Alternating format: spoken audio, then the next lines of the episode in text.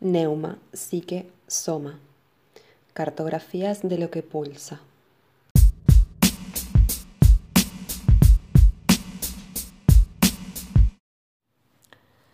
A la profundidad inagotable y al cimiento del ser, la religión lo denomina Dios.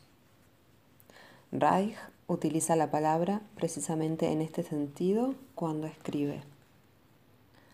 Si conoces el océano, dormido, agitado o totalmente despierto, conoces a Dios y sabes de qué han hablado todos los Cristos de la historia del hombre.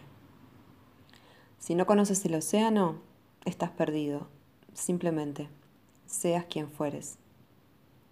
Si temes sumergirte en sus profundidades, tal vez solo conozcas el océano como reflejado en un espejo, pero no puedes dejar de ser una parte del océano que surge de sus profundidades y retorna a su quietud. Y al emerger del océano y volver a él, te llevas contigo su profundidad. No un poquito de profundidad en comparación con la gran profundidad del océano. No un miligramo de profundidad en comparación con mil toneladas de profundidad. La profundidad es profundidad, en un gramo o en una tonelada es una cualidad, no una cantidad.